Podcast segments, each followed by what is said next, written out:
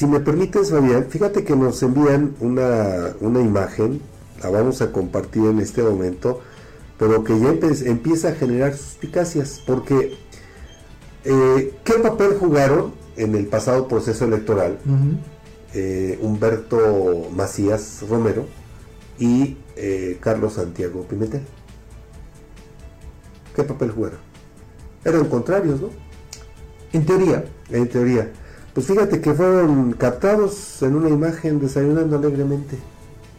Bueno, pues eso, pues para gente que no tiene nada que hacer, pues no dice nada. Al contrario, pues están en su libertad. Cada quien es libre de tener sus amistades que quieras, ¿no? Claro. ¿O no? Pero. O a ver, tú dime qué le ves de malo. Eh, no, de, malo nada, pero el, el contexto que se, se acerca ya el proceso electoral y aliando fuerzas y pues Ahí está, fíjate. Pues déjalos, están en su derecho. No. Ahí, o sea, lo único malo, ¿sabes qué sería? Pues es que eh, Humbertito, pues ya no tiene el, dinero que tenía disponible en, cuando fue titular del Fideicomiso de Ciudad Industrial Chicotencata para pagar las cuentas, unos cuentonones. Sí, sí, sí, claro. Es lo único malo que yo le veo.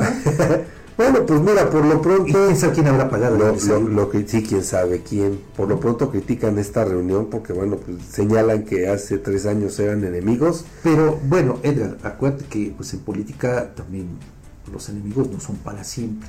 No, eso sí. Al contrario, lo que hemos visto de un tiempo a la fecha es estas prácticas recurrentes de alianzas contra natura. Bueno, ahí tienes esta alianza del PRI-PAN-PRD, Edgar, en otros momentos era impensable.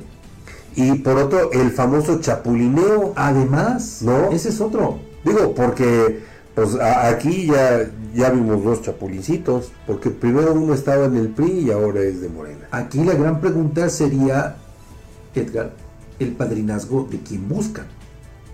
Digo, porque Humberto, todo parece indicar que ya perdió a su madrina favorita, a la senadora priista Beatriz Paredes, ¿no? Sí. Eh, a eso voy, Edgar, al, meollo del asunto, porque bueno, tú te puedes sentar con quien tú quieras, pero aquí el tema más bien es eso, es ver un poco más allá del, asunto. Porque, eh, fíjese, o sea, de entrar en el caso de Humberto, es todavía más emblemático este chapulineo, esa incongruencia ideológica. ¿Por qué?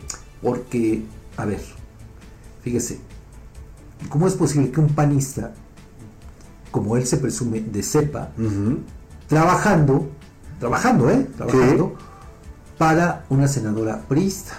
Ah, sí. Que además conocemos el talante ideológico, eh, la vertiente ideológica de Beatriz Paredes. O sea, serían como el agua y el aceite. Así es. Pero, bueno, no solo eso, sino que gracias a ella, Humberto Macías fue impuesto como candidato de esta alianza antinatura en el proceso anterior. En el proceso anterior, cierto, sí. Entonces, por eso que no nos extrañe que ahora pues quizá... que después va a parar un gobierno morenista. o sea, vea nada más, exacto. ¿Cuál congruencia tiene Humberto Macías en el hacer y en el decir? Pues ninguna. Entonces, ahora no sería nada extraño que se aliara con este personaje. ¿Sigue en Morena? Sí, sí, sí, sí, sí, Bueno, imagínese, pues para tratar ahí de hacer algunos amarres. ¿Por qué? Por algo muy sencillo. Recuerde, estar fuera del presupuesto, vivir fuera del presupuesto es vivir en el error. Y entonces, pues es muy fácil, ¿no? Estar trabajando ahí sin importar la congruencia ideológica. Y en el caso de, Pimentel, bueno, pues él no sé qué eh, tantas posibilidades pueda tener de buscar un nuevo cargo de elección popular. No lo sé. Por lo pronto ya levantó la mano. Bueno, pero de levantar la mano, Edgar, ¿a cuántos conocemos?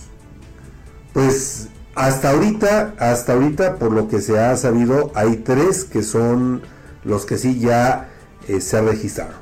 En el proceso de, Morena, Por eso, Pero, pero, además de otros que se dicen amiguísimos de la gobernadora, amiguísimos de Claudia Sheinbaum, amiguísimos de López Obrador, ¿cuántos de esos encontramos no solamente aquí en el municipio, sino Ah, no, claro, en, todas partes. Pero bueno, a ver, si ya fracasaron los dos, porque eso hay que decirlo, con todas sus letras, son unos fracasados de la política.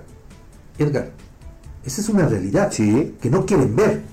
Si uno fracasó en el PAN, si el otro fracasó en Morena, para llegar a la presidencia de la República y ahora pues vea, tratan de aliar fuerzas, pues ¿qué se puede esperar de una alianza de esta naturaleza? Pues todo un Frankenstein, ¿no? Que al final de cuentas eso fue también, estos dos personajes fueron los que provocaron que quien gobierna de Guamantla llegara, aún no teniendo posibilidades. Exactamente, sí. ¿Pero por qué? Por sus ambiciones personalísimas. Pues mira, de nueva cuenta floran esas ambiciones. Y bueno, pues como dicen, ¿no? Si, si se juntan no va a ser para algo bueno. pues ahí está. ¿A quién le querrán hacer la maldad? Creo que esa es la pregunta de los 64 millones. ¿Tú crees? ¿No? ¿No, no se la querrán hacer ellos mismos? Bueno, podría ser, digo, en una de esas, a veces la torpeza es tan grande que tú piensas que la unión o estas alianzas son para favorecerte, pero pues resulta todo lo contrario. Todo lo contrario, por supuesto. Porque, pues a fin de cuentas, son cartuchos quemados ya. Sin duda. Les guste o no les guste. Y aunque se enojen, pues hay que decirlo así, Edgar. ¿No? Porque, pues, eh, se vio en los resultados del proceso anterior. Ah, van a quedar Por eso, qué bueno que sacaste este dato. Les gana quien ni siquiera estaba en el radar, pero que ahora se siente además con eh, como el gran político y que puede hacer grandes cosas, ¿no? Así es. Pero, pues eh, solamente recuerda, Edgar, eh, aquella canción de Coco Sánchez, Me caí de la nube en que andaba. sí, cierto, cierto.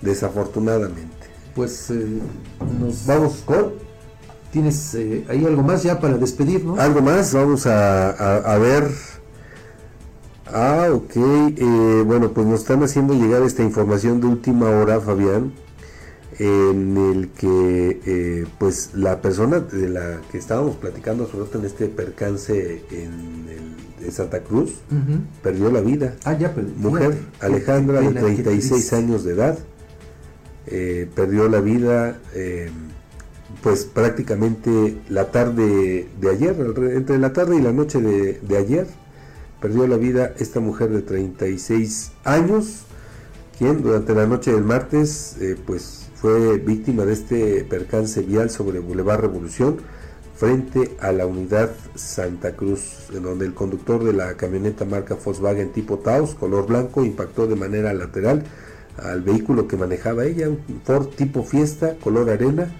en el que resultó lesionada. Qué pena, qué pena lamentable haya eh, este ocurrido.